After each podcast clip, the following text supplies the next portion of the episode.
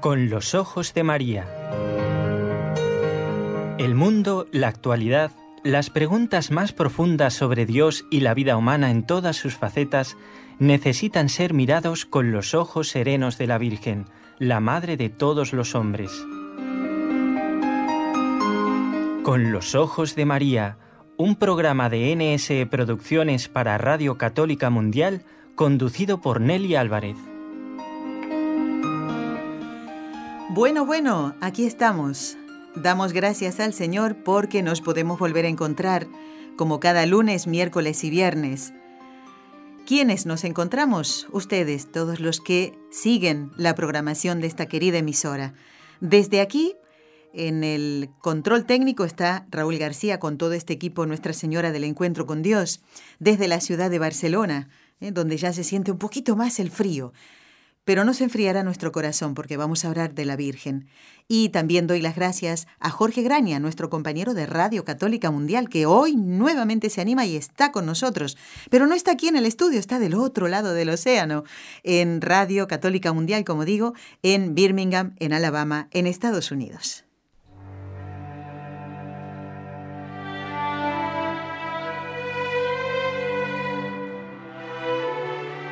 Fátima.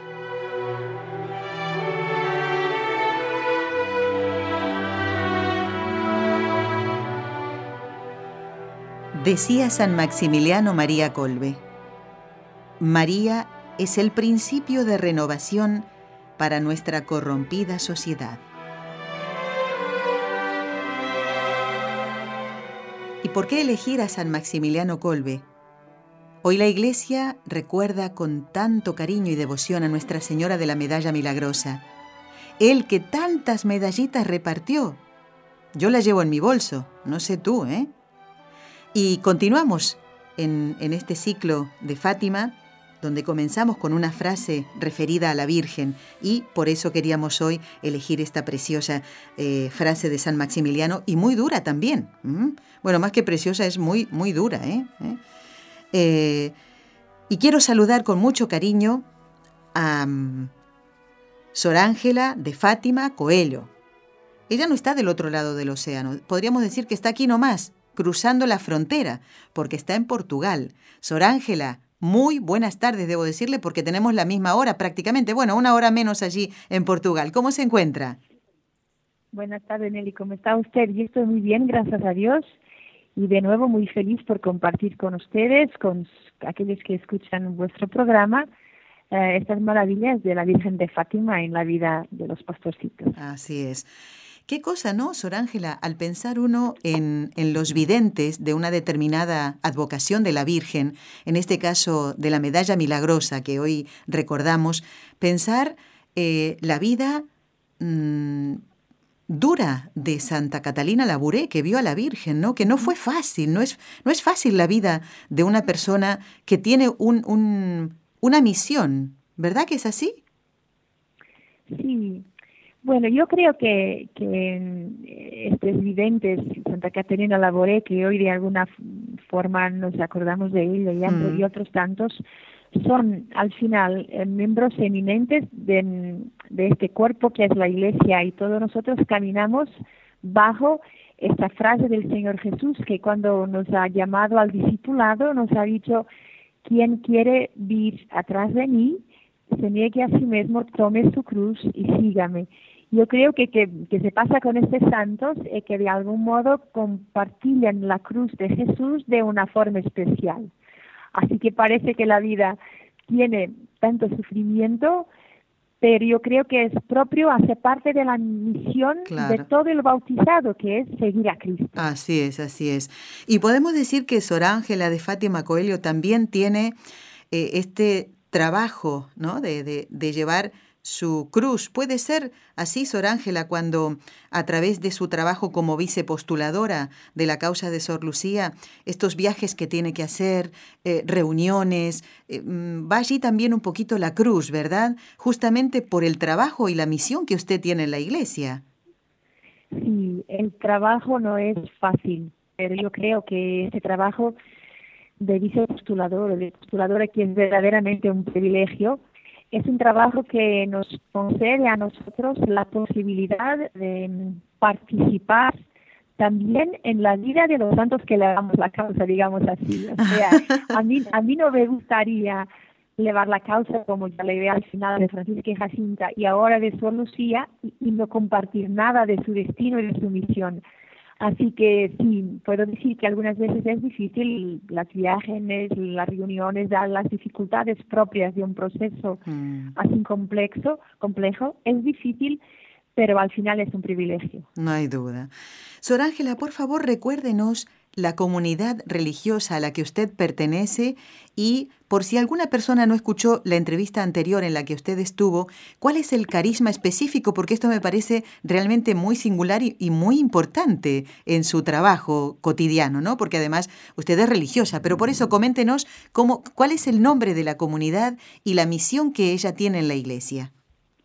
Mi comunidad se llama Alianza de Santa María es una comunidad portuguesa, todavía de derecho diocesano. Eh, nuestro carisma es cooperar en la evangelización a través del corazón inmaculado de María. O sea, eh, partillar de una forma especial la tarea evangelizadora de la Iglesia, pero con este enfoque concreto y específico del mensaje de Fátima. Vivir, eh, difundir el mensaje de Fátima. Y de esta manera eh, Sor Ángela, están ustedes cumpliendo justamente uno de los objetivos de la celebración del centenario de Fátima. Si los oyentes entran en la página web del santuario de Fátima, verán que uno es difundir el mensaje de Fátima a nivel nacional e internacional. Y esto es lo que estamos haciendo también con este programa eh, que ya llevamos. Sor Ángela, nos estamos acercando al final del ciclo. Este es uno de los últimos programas. Es el número 68 de este ciclo que hemos, que hemos hecho, realmente con programas preciosos. Nos estamos acercando al final y, mm, eh, bueno, tratando de cumplir todos los objetivos, ¿verdad?, de este centenario y fundamentalmente el difundir el mensaje, recordar el mensaje de Nuestra Señora en Fátima. Vamos entonces ahora a conversar sobre el, tema que le habíamos pedido tocar en el día de hoy, Sor Ángela, y es el proceso de, es hablar de Sor Lucía, conocerla un poquito más, mm, conocerla mucho tal vez, ¿eh? porque hay gente que no, que no sabe, eh, que sabe muy poquito y, siempre cuando alguien muere en olor de santidad, tiene que quedarnos, tenemos que involucrarnos. Como usted decía antes, me parece estupendo eso, ¿no? Sería una tarea muy fría la suya de decir, voy a revisar esto, voy a ver cómo está aquello, y no eh, querer y desear imitar la vida de esa persona de la cual se estudia su vida. Quería que nos recordara el nombre y el apellido de nacimiento de Lucía, la vidente de Fátima, ¿Y cuál es el nombre que después recibe como religiosa, Sor Ángela? Sí, la hermana Lucía tiene su nombre de registro Lucia de Jesús dos Santos. Y después, como consagrada, va a ser hermana Lucia de Jesús y del María Lucia de Jesús y del Corazón Inmaculado. O sea, en Sor Lucía mantiene el nombre de Jesús en, en, su vocación de carmelitana, pero va a añadir el corazón inmaculado porque de facto, de hecho, es, su espiritualidad es, este corazón inmaculado que de María, que, es su vida, ¿no? Así que es, sí, su nombre de, religión es Hermana Lucia de Jesús y del Corazón Inmaculado. Precioso. ¿Dónde se inicia el proceso de beatificación y canonización de Sor Lucía? Bueno, um, habitualmente un, un, un, cristiano bautizado cuando se muere en, en, con fama de, san, de santidad, la Iglesia debe esperar cinco años para iniciar el proceso. Pero Papa Benedicto ha dado una dispensa y así habíamos podido iniciar el proceso en el 2008. Ajá. O sea, en el 2008 porque Sor Lucía, como sabemos, se murió el 13 de febrero de 2005, que deberíamos esperar oficialmente hasta el 2010. Pero la fama de santidad de Sor Lucía era así intensa y difundida entre el pueblo de Dios por todo el mundo que el Papa Benedicto ha considerado oportuno iniciar en el 2008. Bien. Y que fue una cosa interesante porque así la el Carmelo de Coimbra, que es el autor de la causa, ha podido iniciar, por ejemplo, el proceso de transcripción de las, sus cartas, por ejemplo, que apenas teníamos manuscrito, y como Sor Lucía tiene una letra en algunos momentos difíciles de leer, el proceso de transcripción para computador, para ordenador. Claro. Bueno, el tener una letra no tan clara no es un obstáculo para ser declarado santo, ¿verdad, Sor Ángela?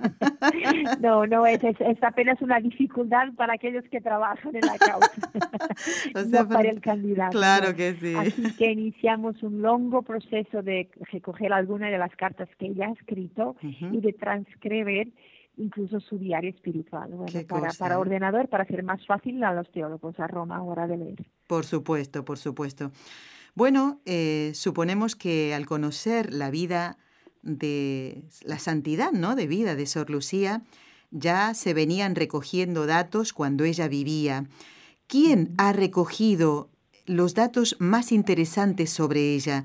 Es directamente, fue primero, fue fácil em, eh, reunir a las personas que, a esa comisión que trabajaría para llevar el proceso adelante. Bueno, había, como voy a decir, es, es fácil, bueno, ha sido difícil en el sentido que em, las personas que van a trabajar o que han trabajado deberían tener unas características que al, por veces pueden ser difíciles de encontrar, o sea, gente con formación teológica ah. y con tiempo libre. Eso es la cosa más difícil, como sabemos, en este tiempo. Y obviamente ha habido un conjunto de gente del Carmelo, las hermanas, que ellas sí nos dan una fuente importantísima de información, pero para trabajar en el tribunal, en la comisión histórica, Em, el obispo de Coimbra pues ha tenido alguna, digamos, no digo dificultades porque las personas no querían, pero porque Portugal es un lugar muy pequeño, como sabemos, y sea el, los miembros de la tribunal, por ejemplo, dos tienen que ser sacerdotes y con competencia en el área teológica y, si posible, en el área canónica. O sea, encontrar gente con tiempo libre para trabajar en un proceso eh, grande, o sea, con tantas páginas no ha sido fácil, pero gente que trabajó con mucho amor, con mucho afán, con mucha ilusión por esta causa, sí. Eso es, ha sido una constante. Qué interesante todo lo que nos comenta, Sor Ángela. Y entonces, ahora vamos, e, esa era, me adelanté con la otra pregunta. ¿Quién ha recogido? Entonces, ¿podemos decir que las carmelitas de Coimbra son las que han recogido los datos más interesantes sobre Sor Lucía? O sea, sus propias hermanas en religión. Bueno, le, puedo decir de una manera muy sencilla que los procesos de santidad tienen dos grandes fuentes de información los escritos de hermana Lucía y los testigos de hermana Lucía. Mm. Los escritos, quien tiene que recorrer es la comisión histórica. O sea, aquello que hermana Lucía publicó, estamos hablando de cuatro libros. Eh, los escritos inéditos, estamos hablando de su diario espiritual, de algunas cartas que recorremos, un número que nos ha parecido representativo de su mm, actividad epistolar y algunas poesías, quien ha recorrido han sido, ha sido la comisión histórica. Eh, la cuestión en este caso es quién poseía su diario espiritual, pues el Carmelo de Coimbra, sus hermanas. ¿Quién poseía sus escritos íntimos, una poesía, un cántico? Sus hermanas. Así que em, de la documentación escrita que nos ha eh, ofrecido a la Comisión Histórica estos datos mm, puntuales fueron sus hermanas las carmelitanas. Todo el otro trabajo de recorrer cartas un poco difundidas por todo el mundo ha sido el trabajo de la Comisión Histórica. Qué interesante. ¿eh? Vamos ahora entonces a, mm, después de conocer estos datos que tienen que ver directamente con el proceso de beatificación y canonización, Vamos a dejar pendiente esta pregunta para después de una pausa muy chiquitita que vamos a hacer, eh, Sor Ángela, y la dejamos eh, descansar un momentito, porque claro, nos gustaría hacerle todas las preguntas juntas, porque realmente esto es, eh, muchas de las cosas que nos está comentando pues no la sabemos.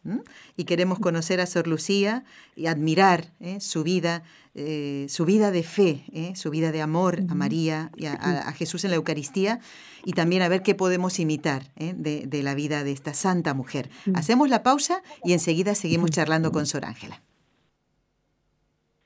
Bueno, se ve que la pausa no tiene que salir. ¿Qué ha pasado? Bueno, no nos vamos a asustar, Sor Ángela. También ustedes a veces se encuentran con obstáculos para poder seguir adelante. Pero como estamos aquí con el micrófono abierto, yo sigo charlando. ¿eh? Bueno, vamos a dejar todos en manos del Señor. Vamos a ver, entonces, ¿cómo practicó, o podemos decir que Sor Lucía practicó en grado heroico la fe? Y estoy pensando en una de las eh, cosas que usted nos comentó eh, en la entrevista anterior, ¿no? Esto de esperar tantos años a que se hiciera la consagración, el permiso para poder escribir al Papa. ¿Podemos decir que es un grado heroico de fe?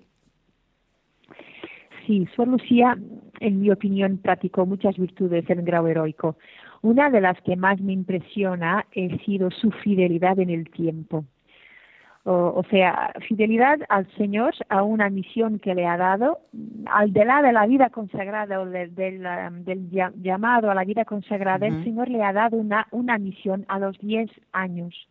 Y ella ha sido fiel hasta el final, hasta sus 97, casi 98 que tenía cuando se murió. Eh, es interesante ver que esta fidelidad, fidelidad en el tiempo, Papa Benedito es la forma como define el amor. El amor es la fidelidad en el tiempo.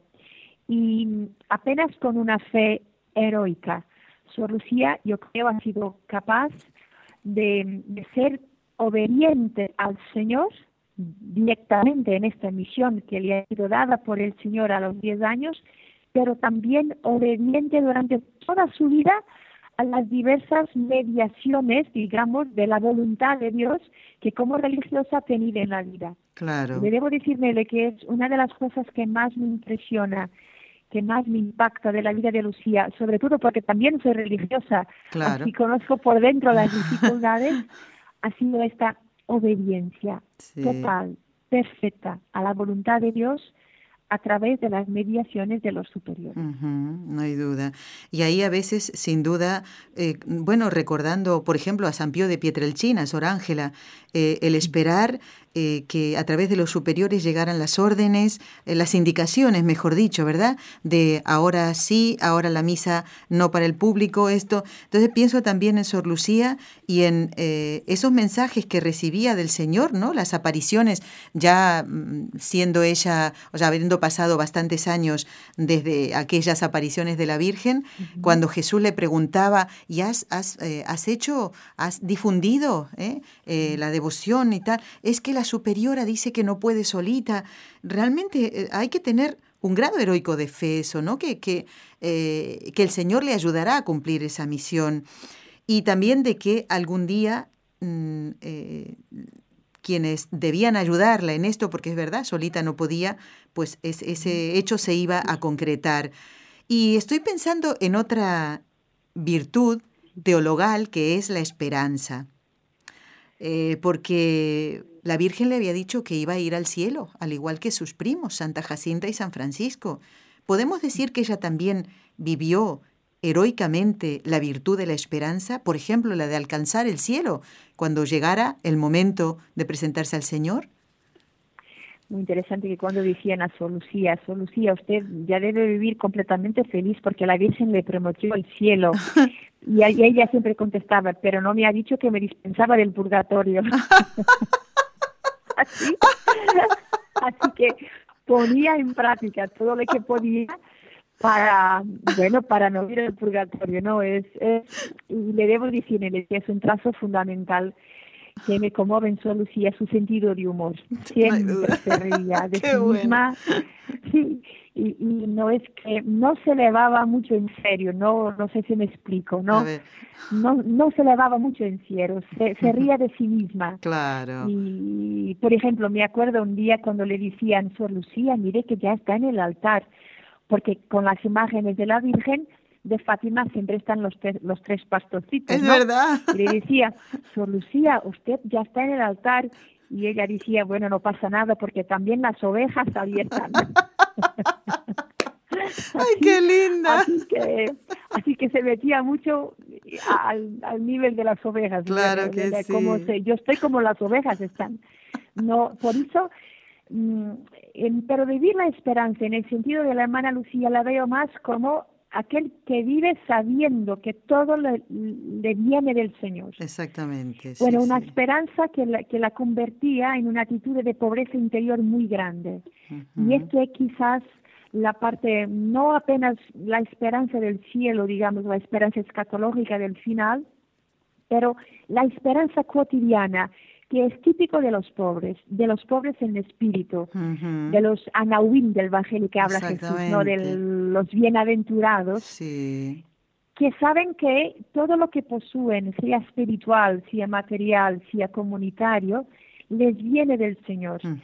Y eso me parece la esperanza más importante de Lucía. Sabía que todo en su vida no era autorreferencial, o sea, ella no era la referencia. Por ejemplo, Nelly, le digo, cuando las personas me decían, Suor Lucía, a usted le escriben tanto, porque, por ejemplo, después de 1970, que ha sido la fecha en que sus superiores la mandaran guardar las cartas que recibía, por eso antes no sabemos, pero sabemos que después del 70, hmm. Lucía recibió cerca de 70.000 cartas. 70.000, sí. Y le dirían, su Lucía, te escriben tanto, ves cómo es querida, cómo eres importante, y ella siempre contestaba, no es por mí que me escriben, es por la Virgen. Claro, claro. Mire, ella no se tenía como autorreferencia de su vida, de todo aquello que era, le sucedía, pero siempre la referencia era la Virgen. Esto es típico de quien vive de esperanza. No hay duda. Y también eh, que las promesas que Dios nos hace se van a cumplir en nosotros. Si yo eh, lucho por, por por esta, contra esta mm, sociedad que está corrompida, como decíamos en la frase de San Maximiliano, ¿verdad? Tengo la esperanza de que esas personas pueden cambiar si yo doy testimonio de fe. No decir, está esta sociedad corrompida, ahí os quedáis y yo no hago nada para cambiar eso. Ella tenía, sin duda, como tenemos que tenerlo todos, Orángela, la esperanza de que si yo vivo mi fe, muchas almas también se van a salvar. Y tengo que creer que eso así será porque Dios lo dijo y la Virgen lo dijo en Fátima, ¿no? Sí, está muy claro este sentido de la mm, importancia de nuestra colaboración en la historia de la salvación. Exactamente, sí, es así. Y, esta solidaridad en el bien. Mm, yo creo que ha, sido Papa Pío XII que lo decía, ¿no? Eh, que maravilla saber que la salvación de tantos dependen de la fidelidad de algunos. Exactamente. Y Sor Lucía se sentía llamada y tenía la certeza, o como tú dices, Nelly, la esperanza que sus oraciones, sus sacrificios, su fidelidad tocaba la historia de la salvación. O sea, colaboraba con Cristo en su misterio salvífico. Y esto es, yo creo, una de las verdades de nuestra fe que de una manera maravillosa está subrayada en el mensaje de Fátima y en la vida concreta de la hermana Lucía. Claro, es, además es precioso, me encanta hablar de todo esto, Sor Ángela, porque nos alienta nuestra fe, eh, no es deprimente como algunos pueden pensar, nuestra fe nos da una alegría y un gozo de saber que todo lo que Dios nos ha prometido se cumplirá. Y además, mm, últimamente que estoy mirando algunos testimonios de conversión que aparecen en Internet, lo pueden encontrar allí, esta es la frase de muchas de esas personas. Por la misericordia de Dios, estoy hoy aquí dando este testimonio y por las oraciones de muchas personas que durante años rezaron por mí. Y eso a mí me impacta muchísimo, porque es así. El convertido reconoce que está allí por, hablando de su testimonio por la misericordia de Dios y las oraciones de otras personas. Generalmente es la mamá la que reza. ¿eh? Sí, sí, es verdad, eso sí se, se pasa, se pasa en Fátima y Lucía escribe en un libro, ¿no? que desde la aparición del ángel, la segunda, estamos en el inicio de las apariciones, ella, ella entendió como el sacrificio, las oraciones agradan a Dios y como en atención a ellos convierte tantos pecadores. Claro. Sí, es un misterio, es un misterio también mira que, que, que, que tras a mi vida un horizonte larguísimo. O sea, que, que el mismo que el mío cotidiano sea muy sencillo, sin nada de especial, ¿no? Una madre de familia, un padre de familia, con el labor cotidiano, se ofrece al Señor, si es difícil o aunque no sea difícil, pero se ofrece al Señor ese pequeño gesto de atención, de cuidado con mi vida familiar, mi trabajo, este pequeño gesto ofrecido al Señor, vivido con Él, se, se transforma en un acto de amor que ni sabemos dónde puede llegar, a quién puede tocar. Yo creo y me pienso tantas veces, digan mis hermanas, como esta visión de la vida, este horizonte de esperanza propio que abre la esperanza tras a mi cotidiano, bueno, salva mi cotidiano de la banalidad. Claro, exactamente. Nada es banal en mi vida, nada es pequeño. Claro, claro. Inclusive un enfermo que ni siquiera puede barrer la casa porque está en cama, porque está allí en el hospital, tal vez no se pueda mover y a lo mejor cuando estaba consciente ofreció su vida al Señor, ¿cuántas almas no no se convertirán por esa entrega? Como usted dice, Sor Ángela, qué bonito. Esto es lo que nos da la alegría de nuestra fe, ¿verdad? Que todos podemos salvar almas. ¿eh? Vamos ahora a, mm, hablar, recién nos referíamos a las... Eh, a dos de las virtudes teologales, ¿no? La fe y la esperanza en Sor Lucía. Pero podríamos decir o comentarnos algo en cuanto a las virtudes cardinales o bien en general, como usted lo vea, Sor Ángela. Vamos a recordar las virtudes cardinales, ¿no? La prudencia, la justicia, la fortaleza, la templanza. No sé si me olvido de alguna más. Aquí habría, ¿qué nos podría comentar acerca de, de qué nos falta? Ya está, eran las cuatro. Yo ya estaba que quería agregar otra más. bueno, alguna mm, algún ejemplo, ¿no? De cómo vivía eh, las virtudes cardinales Sor Lucía, aunque sea así en general, Sor Ángela.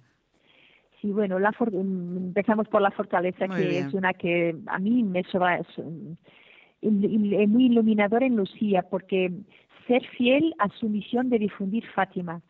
Eh, hasta el nivel más alto de la jerarquía de la Iglesia. Estamos hablando del Papa, estamos hablando de la congregación de la doctrina de la fe, estamos hablando de los obispos. Mm. Mm, ser capaz de mm, llevar, de no, digamos, de no desanimar en todo este labor de difundir el mensaje de Fátima y también en un momento, por ejemplo, porque entre los años 60 o después de los años 60, en un sentido de la proteger de las personas, incluso con mala voluntad y mala fe, que se acercaban de ella para sacar datos Provecho, de Fátima. Claro. Sí, como sabemos, la Santa Sede ha impuesto unas normas de que Lucía no podía hablar con cualquier persona o no, la, proteger, pero mm, todavía con esas reglas que ella acató con mucha alegría también porque la protegía, um, yo creo que ser fiel a la misión de difundir Fátima en todos estos niveles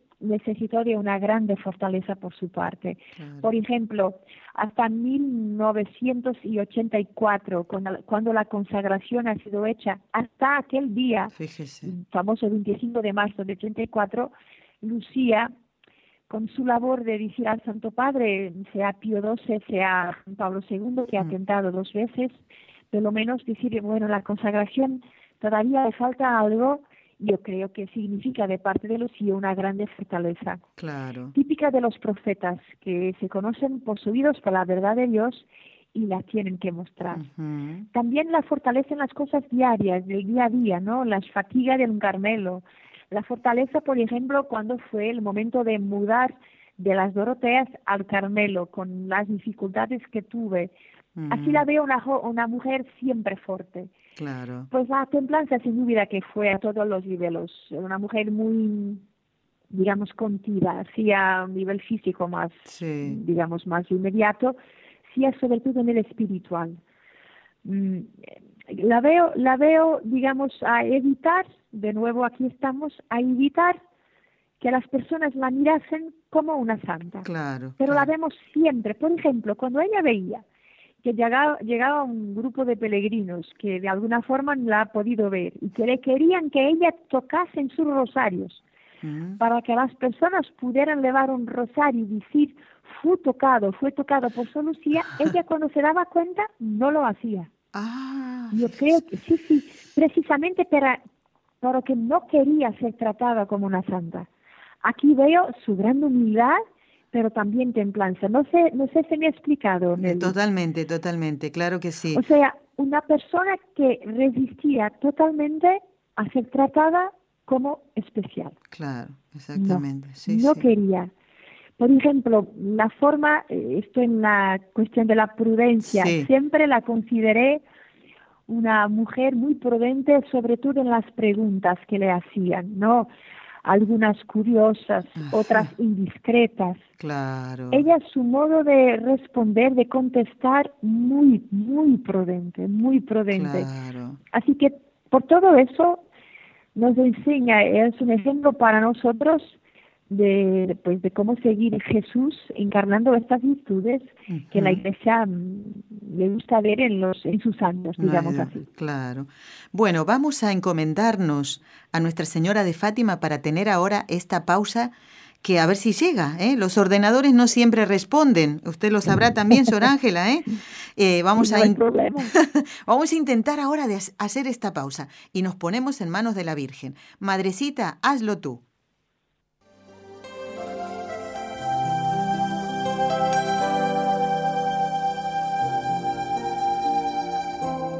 Estás escuchando en Radio Católica Mundial el programa Con los Ojos de María, en vivo y en directo, presentado por el equipo Nuestra Señora del Encuentro con Dios desde Barcelona.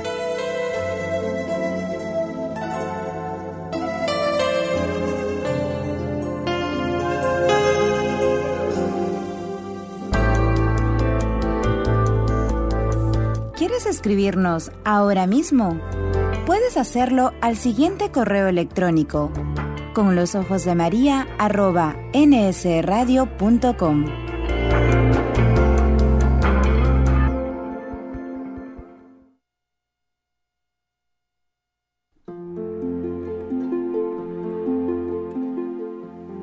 Bueno, con este fondo de del ave de Fátima, del ave de del ave María.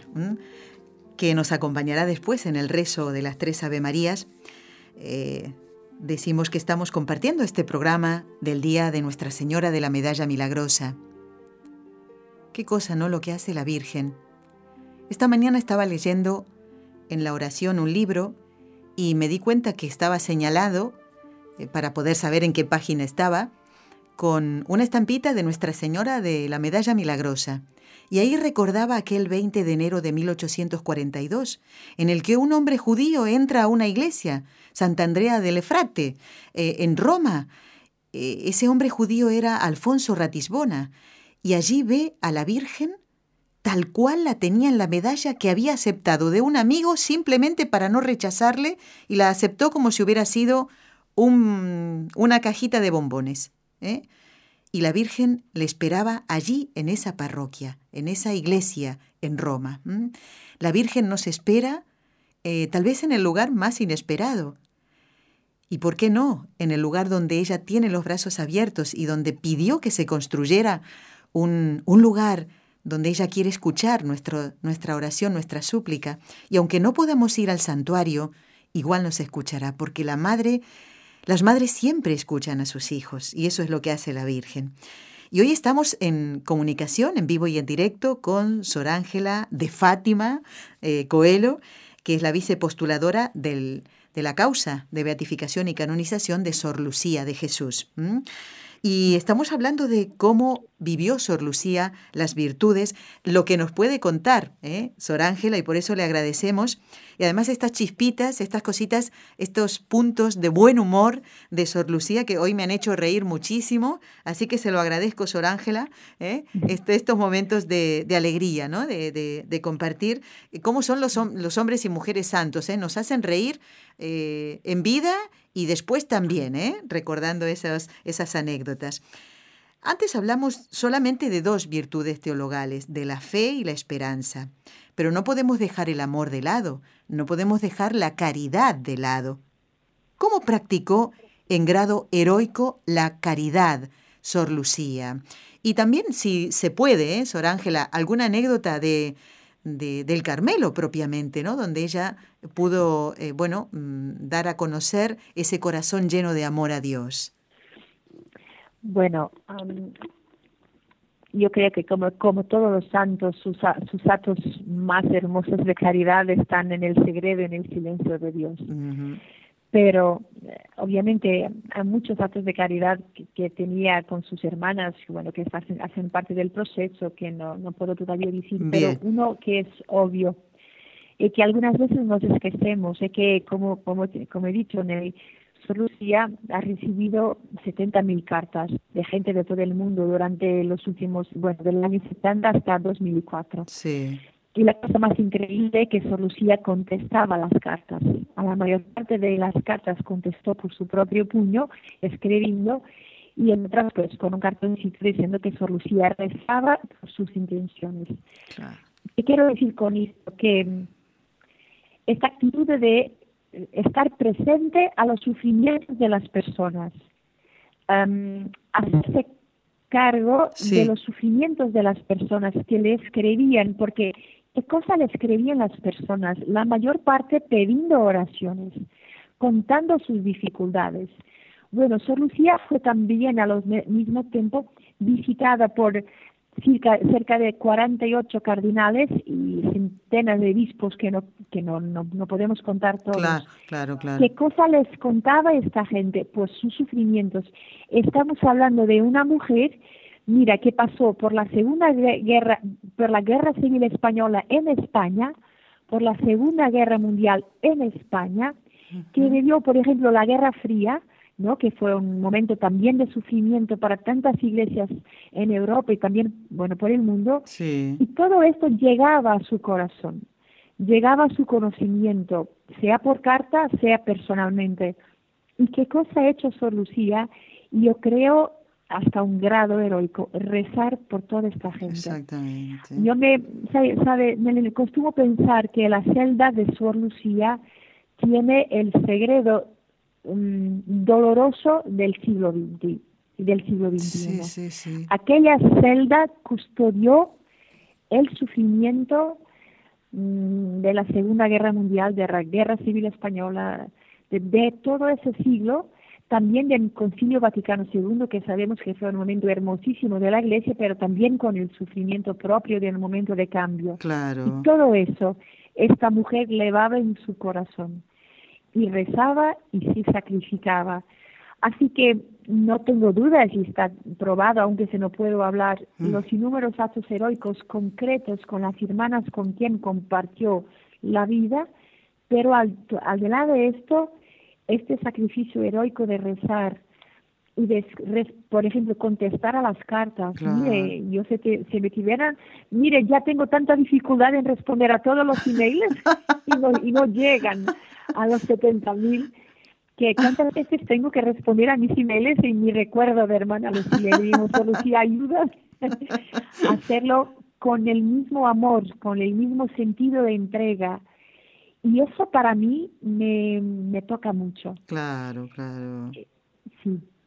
Qué cosa, ¿eh? Uno se queda sorprendido con todas estas cosas que nos está, contando Sor Ángela y, todavía no puede contar todo. El día que podamos contar todo, Sor Ángela, aunque no esté en el ciclo Fátima, yo la llamo igual, ¿eh? Bueno, ya veremos.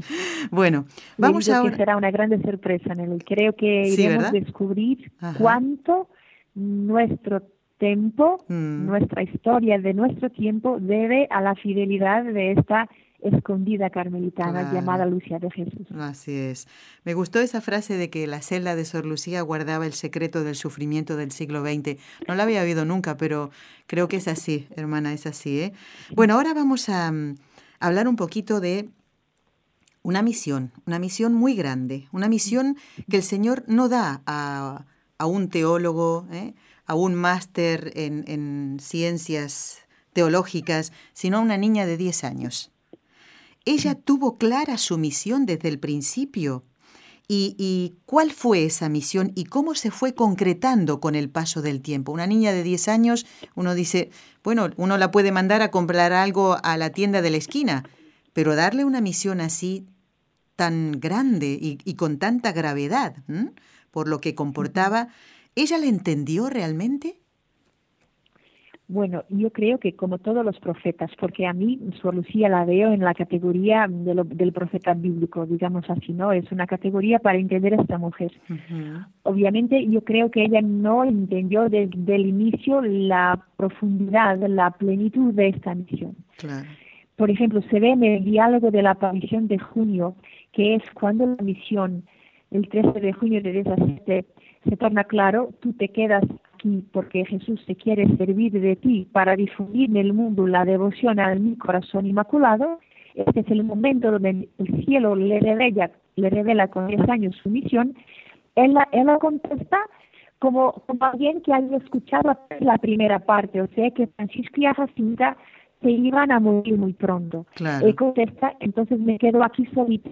O sea, se ve claramente que también psicológicamente no es que inmediatamente intuya su misión total. Claro. Que tenía una misión, sí, lo sabía, y también las circunstancias la llevaran a comprender la misión. El obispo, en dos años después que Jacinto, bueno, un año después que Jacinto se murió, en el 21, la manda a estudiar y fue cuando ya en la Dorotea estuve dos más eh, adiciones, sea la de Pontevedra, la de Tuy en España, los primeros sábados y aquella de Tuy de la consagración, que ella fue aprofundando qué cosa significa, que, o sea, cómo se ha configurado esta misión de difundir en el mundo la devoción a la Virgen. El rosario, la consagración a su corazón inmaculado, los primeros sábados.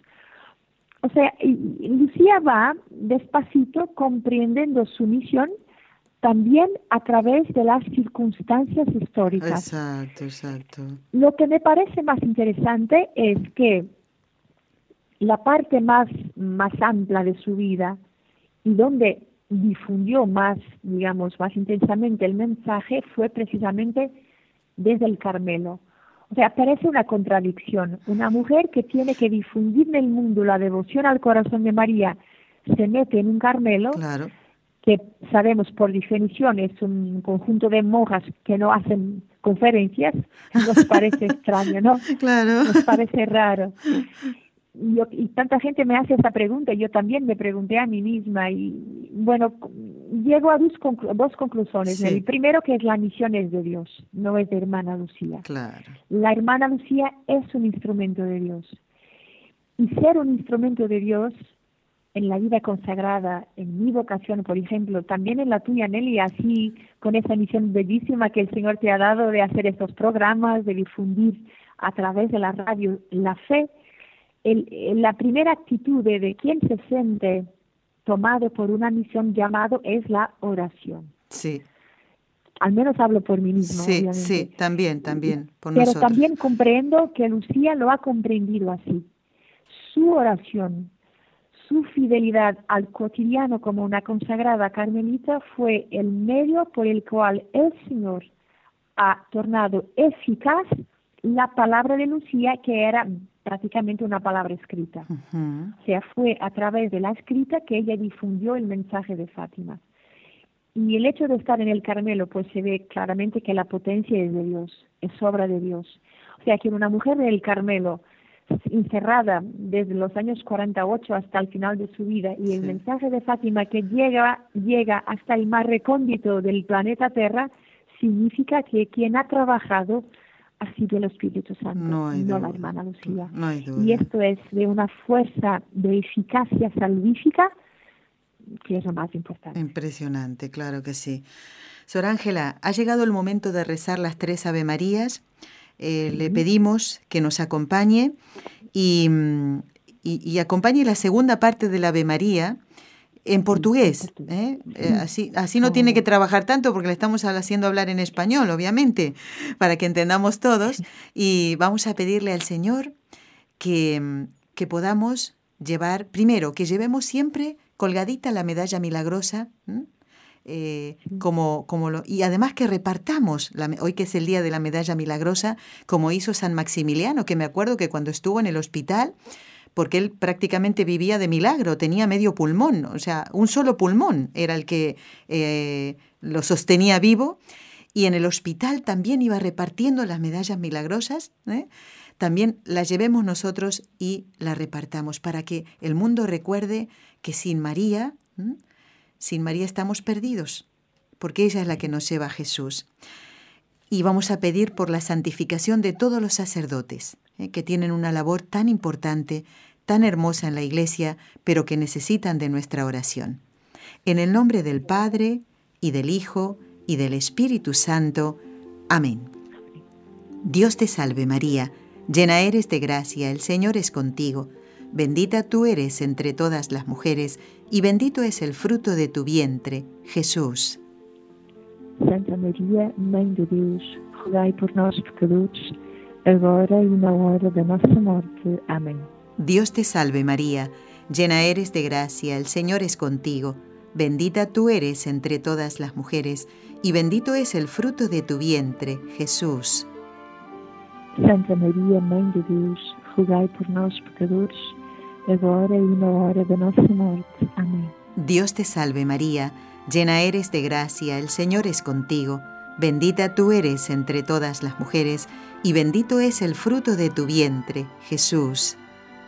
Santa María, Mãe de Deus, rogai por nós pecadores, agora y na hora de nuestra muerte. Amén. Dios Padre Todopoderoso, por intercesión del Inmaculado Corazón de María, te pedimos la santidad de los sacerdotes del mundo entero.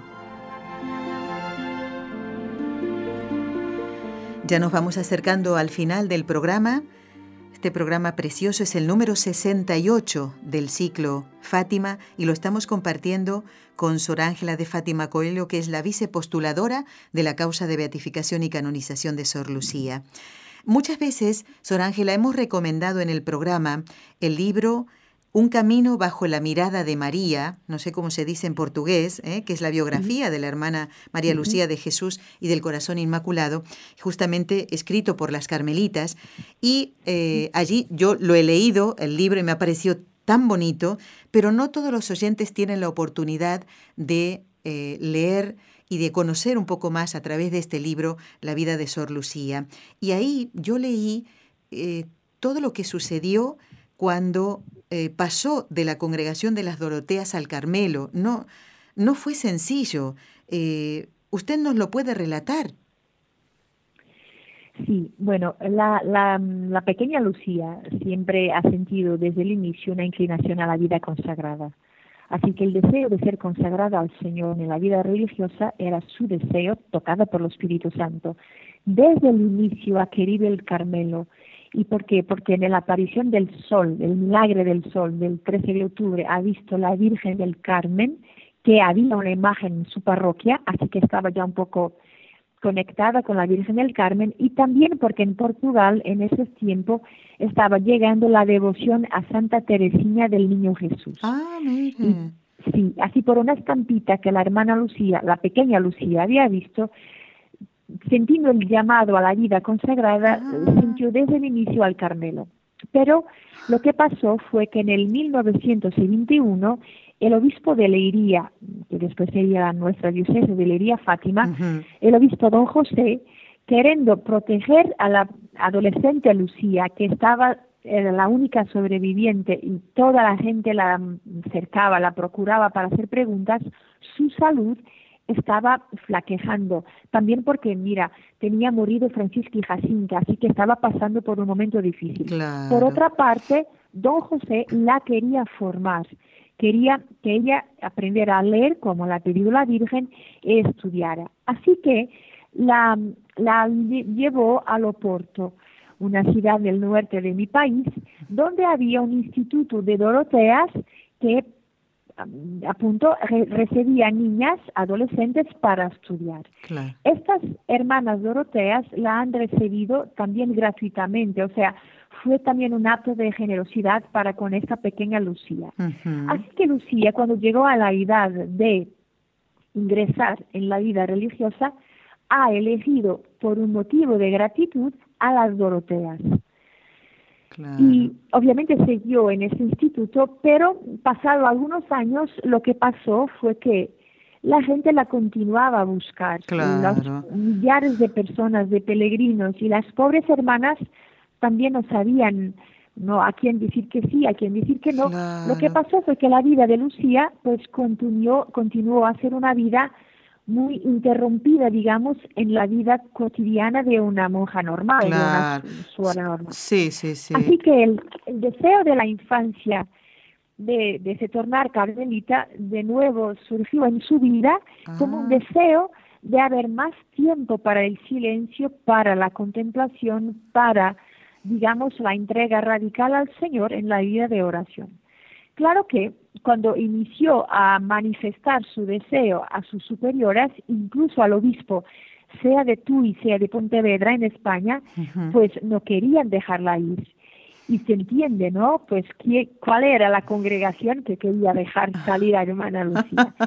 La querían conservar también porque la querían mucho. Sí. Ha sido una hermana, sobre todo que en los últimos años era muy querida por, la, por algunas superiores de un modo particular, por el obispo, y no la querían dejar Pero ella entonces continuó a insistir y bueno, era la confusión porque después era la provincial que pasaba para el obispo, después del obispo que pasaba para la superior local. En toda esta dificultad los años pasaban y Lucía pues resolvió pedir al Papa. Mira, Nelly, que estamos hablando de un periodo pre-Vaticano II. Exacto, sí. Estamos hablando de dos congregaciones, sea las Doroteas era una congregación de derecho pontificio. No era fácil cambiar de un instituto para otro. Estamos hablando, de nuevo repito, de una época preconciliar, donde las reglas de la iglesia eran un poco más, digamos, más rígidas. Si puedo hablar así, no, me, gusta la palabra, pero es la que sé en español. Es gráfica. Así que Lucía pidió al, al Papa y la, y la permisión llegó del Papa Pío XII. Así el Papa Pío XII le concede la facultad de pasar de la congregación de las Doroteas al Carmelo. No fue fácil, sea para hermana Lucía, sea que para las Doroteas, pero bueno, se pasó así. así. Fueron algunos años y esto me, gracias por la oportunidad de dejar bien claro la elección del Carmelo fue de su Lucía. O sea, no, no ha sido la iglesia a imponer el Carmelo a Lucía, todo el contrario, no la querían dejar pasar de las Doroteas al Carmelo, porque algunas voces se levantan diciendo que pues la metieron en un Carmelo para no la dejar hablar. No es verdad absolutamente.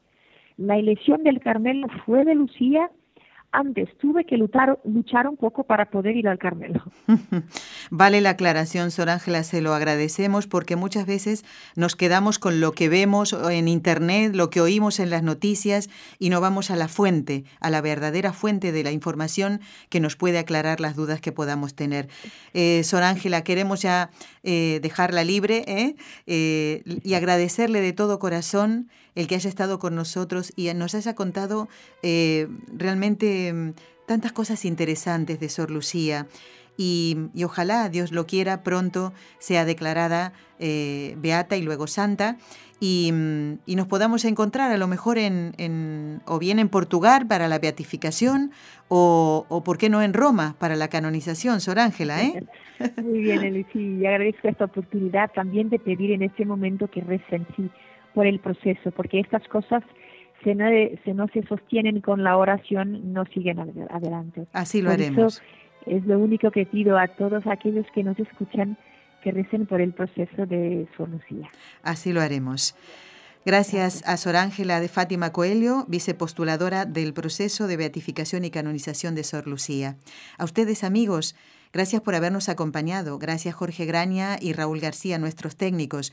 Nos vamos a encontrar el próximo miércoles. Vamos a seguir hablando de Fátima, del triunfo del Inmaculado Corazón de María con el padre Jean Baptiste. Una entrevista en francés. No se la pierdan. Gracias. Has escuchado un programa de NSE Producciones para Radio Católica Mundial.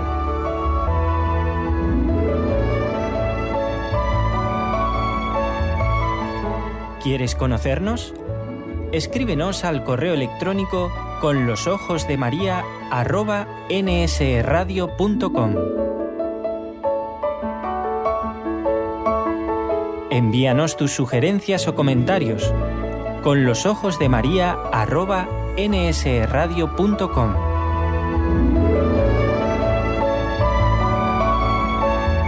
Te esperamos.